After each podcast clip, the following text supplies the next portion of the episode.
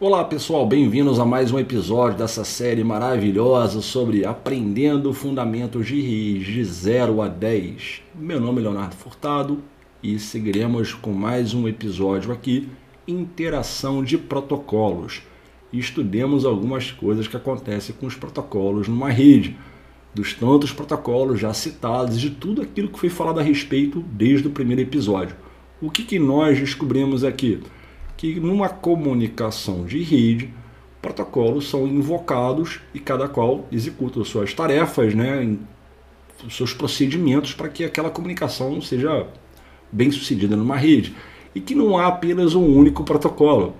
A melhor forma de você entender como a comunicação numa rede funciona é através dessas interações. Então, uma mensagem ela vai ser enviada do seu computador para um servidor na internet, lá no teu Instagram, no teu Facebook, no teu LinkedIn ou aqui no canal do YouTube assistindo esse vídeo, aproveitando a oportunidade, dá aquele comentário bacana, se curtiu, deixa o like, compartilha com a comunidade, com seus amigos, seus colegas de profissão e grupos de estudos. Então, o que nós descobrimos? E quando você é um, um, dispositivo final e possui um endereço IP e participa de uma comunicação em rede, protocolos são invocados para aquela comunicação e não apenas um único protocolo. Você já deve ter percebido, ou você já estudou isso em algum lugar, com algum outro profissional bem conhecido no mercado, ou em alguma literatura, ou até mesmo você está começando do zero na área de rede, parou aqui nesse canal, parou nesse vídeo, está aprendendo tudo isso do zero. Não é apenas um único protocolo, não, irmão. São vários protocolos. E a melhor forma de você entender isso aí é pelo que nós chamamos de pilha de protocolos. Conselho de uma pilha de protocolos aqui. Aí o que, que nós sabemos? Você é o cliente, então você está no seu computador, na sua casa, no seu trabalho, na sua faculdade, na sua escola, ou até mesmo no seu smartphone na rua, acessando a internet pelo 4G e você está se comunicando com algum destino na internet, algum servidor. Então a gente chama de servidor aqui, que também é um dispositivo final. Ah, Leonardo, dá exemplo de servidor, eu sou muito novo, não tenho a menor ideia. Cara, você não acessa Facebook, é um servidor, é o cara livro. Tá? Olha, eu acesso, eu assisto muito YouTube, inclusive estou aqui agora assistindo o seu vídeo. Bota aqui um servidor. Tá? Aí eu estou acessando a, o site da HBO, entendeu? assistindo um canal lá da Sony, alguma coisa também, pode ser. É. Uh, e por aí vai, eu, no Office 3, não, vamos falar de uma coisa mais séria, não, estou acessando aqui meu Office 365 porque eu trabalho com essa ferramenta na empresa, enfim. São exemplos de servidores, não, estou no WhatsApp, né, para quem mexe muito com WhatsApp aí. Uh, WhatsApp, acho que é assim que se escreve. É WhatsApp. WhatsApp. What up? Eu tava já no inglês aqui. What's up, bro? Não, é WhatsApp, né? Pronto. Eu já escrevi direto que passei vergonha agora, hein? Pronto. App. Agora sim. Como é que eu vi isso da linguagem, né? Então, esses são servidores. Você está se comunicando com esses servidores na internet. Aí, dependendo da aplicação em questão, um protocolo vai ter uma interface de aplicação na tua pilha local, no seu computador, coisas que você não vê, mas que dá para ver, inclusive. Então, você tem lá uma, um aplicativo, um aplicativo com o desenvolvedor, o programador, ele escreve o código daquela aplicação, ele vai usar um SDK para isso aí, cujas funções que invocam os serviços de rede já estão lá prontas, ele não escreve aquilo ali, ele trabalha com as bibliotecas todas e a aplicação vai usar um protocolo que é suportado pela pilha de protocolos do sistema operacional lá daquele teu computador, Windows, Linux, Mac, né, Mac OS, Android, iOS e por aí vai. Então aquela aplicação ela tem sabe, uma interface de aplicação que já invoca um aplicativo, um protocolo de camada de aplicação. Aí um exemplo, talvez o mais fácil para você que está começando é o HTTP. Então, um protocolo HTTP, tá? É, que vamos discutir sobre ele posteriormente. Você pega esse, porque vai ter um, um episódio aqui nessa série que pega, pegaremos cada uma dessas camadas no modelo OSI, modelo de referência OSI, e também na suíte TCP/IP. e estudaremos cada uma dessas camadas. Então pegaremos os componentes, falando para que, que serve, como funciona, suas características, vamos dissecar isso legal, tá? Fica tranquilo. Então o HTTP é um caso muito tranquilo e é o caso talvez mais óbvio, mais fácil de você ensinar uma rede, porque pô, o browser, né, cara, você puxou o Chrome, o Safari ou um outro navegador de internet, aí pô, tá trabalha com HTTP, que é o mais simples. Então o HTTP ele vai ter de fato o que? Uma requisição que você chama de dados aqui. São os seus dados requisitantes, né? O que, que está pedindo do servidor? E também há os dados do servidor aqui. Os dados do servidor. Tá? Contendo a resposta para sua requisição e outros procedimentos de confirmação de, de, né, de, de recebimento da tua, do, da tua requisição, aquela coisa toda. Pois bem, o HTTP ele tem lá o que ele precisa executar, que novamente verificaremos isso no momento apropriado. Só que conforme falado, o HTTP ele não ele precisa de um de auxílio de outros procedimentos que ele não implementa, principalmente para as funções de transporte ele precisa estabelecer uma conexão antes de transmitir dados. Para quê? Para garantir um canal confiável. Esse canal confiável que ele vai assegurar que toda troca de dados entre você, que é o cliente, e aquele servidor, haverá um mecanismo de reconhecimento de recebimento de mensagens para que, caso haja uma perda, pelo número de sequência, inclusive, é, haver um entendimento. Esse segmento que eu mandei uh, do Google Server lá, do, do YouTube, sei lá, para você, você não recebeu. Aí o próprio servidor lá vai perceber, pô, cara, mandei uma mensagem pro, pro Leonardo e o Leonardo até agora não acusou o recebimento. Então eu acho que essa mensagem se perdeu no meio do caminho. Eu vou retransmitir aquilo ali, ok? Isso é um procedimento que o RTP não vai executar. Quem vai executar é essa terceirização que ele faz com o protocolo TCP.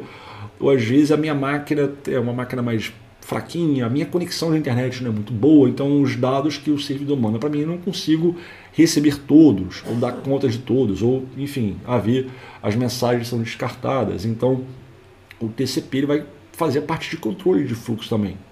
Então a segmentação da mensagem, o sequenciamento, o controle de fluxo, retransmissão e até mesmo uma parte na área de, de detecção de erro, verificação de erro é, dos segmentos são ser feito pelo protocolo TCP. Então o HTTP, assim, para você visualizar isso de forma didática, ele está rodando no topo, aspas, no topo do TCP. É uma forma de visualizarmos isso aí. É a compreensão visual da pilha de protocolos. Pois bem, mas o TCP ele não tem, não implementa serviços de endereçamento de rede. Parte lógica, endereço IP de origem, endereço IP de destino. Então ele precisa bater na porta do IP. IPv4 ou IPv6, ó, cara, estou com um, segmento meu pronto aqui, eu quero que você encaminhe isso para fulano. Vai passar, é o IP que vai cuidar disso aí. Que ele vai adicionar um cabeçalho para esse propósito, que vai identificar quem é o remitente, quem é o destinatário, qual é o protocolo que aquele pacote IP está transportando, no caso é o TCP, aí outras coisas que podem, podem, possam ser necessárias ali naquela transmissão, mas simplificando basicamente isso, e isso é feito pelo IP aqui, ah, pelo IP. Então aqui já vou antecipar uma coisa que eu não falaria agora, na verdade. Estou empurrando meu teclado aqui para cá. Eu não falaria isso agora, mas às vezes eu faço spoiler também da, aqui o que nós chamamos de dados aqui, ó, aqui é o data, dados. Ah, aqui é o segmento. Opa, vamos lá, segmento. Aqui já seria o pacote. Mas aí, como eu tinha falado, né, tanto o IPv4 quanto o IPv6, até mesmo de outros protocolos que atuam nessa camada onde está o IP, exemplo, ICMP aqui nesse caso, mas tem outros, esses caras rodam em cima de uma rede física, tangível, uma coisa que você dá para ver, né? Mas tem coisas que você não consegue ver. O wireless você não vê o ar, o, as senoides passando pelo ar, né? Mas enfim, mas um cabo você vê pelo menos aquilo ali tem que operar, ser transportado de fato numa rede. E isso tem que o IP ele não cuida disso aí. O IP ele, ele funciona sobre diversos tipos de redes. O Ethernet, redes wireless, 802.11, são vários padrões aqui. Frame Relay, X25, tem coisas que já não existem mais. A DSL, DOCSIS e outros procedimentos, outras arquiteturas de tecnologia de transmissão. Você precisa né, passar aquilo para a arquitetura que tem um conjunto de procedimentos e os protocolos que são específicos daquele canal de rede, daquele meio físico, daquele meio de transmissão. E o exemplo mais fácil de explicar. Tá? Primeiro, porque ele é mais fácil mesmo. Segundo, porque ele é predominante. Predominante, como assim? Ele manda, reina absolutamente hoje em dia. É o Ethernet. Há outras tecnologias ainda vigentes né, de tipos de redes aqui. Mas o Ethernet, em termos de rede cabeada, é, é com certeza é a arquitetura mais predominante, mais difundida. Não era lá nos primórdios, não era, mas com o tempo, né, cara? Tínhamos ATM, FDDI, Token Ring e outras porcarias. Aí com o tempo, o internet ele foi ficando mais presente, mais presente, crescendo bastante porque ele é mais simples em termos de procedimentos. Mas muito por causa também por ele ser muito transparente, o que dá apoio direto ao conceito de simplicidade dele mas o fator econômico dele que é bacana. A relação custo e porta dele é muito boa. Tem muita capacidade. Inclusive, a gente faz um exercício frequentemente nas redes de overbooking. A gente vende até mais capacidade que de fato tem para entregar com base no consumo estatístico da rede. Coisas mais avançadas que podemos discutir aqui no canal, num evento ou em outro tipo de vídeo que eu vier a produzir. Não, preciso pegar esse pacote IP, para não enrolar muito aqui, e botar numa rede, irmão. Essa rede por a internet. Aqui o que nós chamamos de quadro. Entendeu? Só que o Ethernet é uma mistura de componentes que estão previstos em mais de uma camada. Na camada 2, camada de enlace de dados do OSI, e na camada física. Porque tem a parte toda de você codificar os dados, tem a parte de sinais, procedimentos de contenção, acesso ao meio físico, né? onde existir em ambiente compartilhado a parte de detecção de né, detecção de colisão. Primeiro, checar se a portadora está em uso ou não, não tem ninguém transmitindo, então não vai colidir.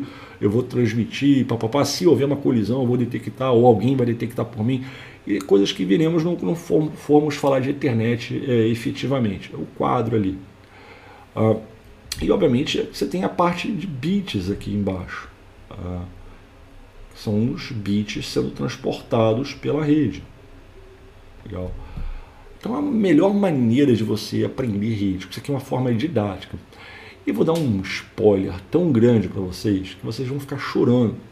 Desculpa a expressão aqui, mas o OSI não é isso tudo que você acha que ele é, o modelo de referência OSI. Não é isso que você acha que é. As redes não funcionam exatamente como o OSI sugere.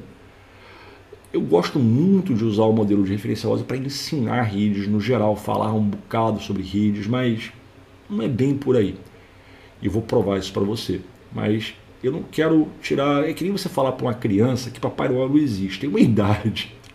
Tem uma idade certa para isso. Ô filhinho, olha só, cara. Papai Noel não existe. Pô, tu não vai falar isso pra criança de 3 anos de idade, irmão. Tu vai estragar a infância da criança.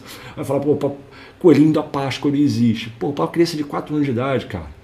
No domingo lá de Páscoa, que eu, sei lá, a criança tá 5 horas da manhã, tá corralada querendo comer chocolate, irmão. Aí tu vai falar pra criança, não, não tem coelhinho da Páscoa, não existe. Porra. Aí tu vai matar a criança de frustração, irmão. Então, assim, é, tem um momento certo para falar que o Ozzy não é o, sabe, isso que você acha que ele seja. Mas eu reconheço uma coisa, tem muita coisa semelhante, muita coisa procede no OSI, com certeza, e também na suíte TCP/IP, que a diferença não são só os nomes da camada não, tá, irmão? As relações de componentes mudam, tá? Uh, mas ele é excelente para a parte didática, é ótimo para ensinar redes na prática, assim, no sentido figurativo, prática, né?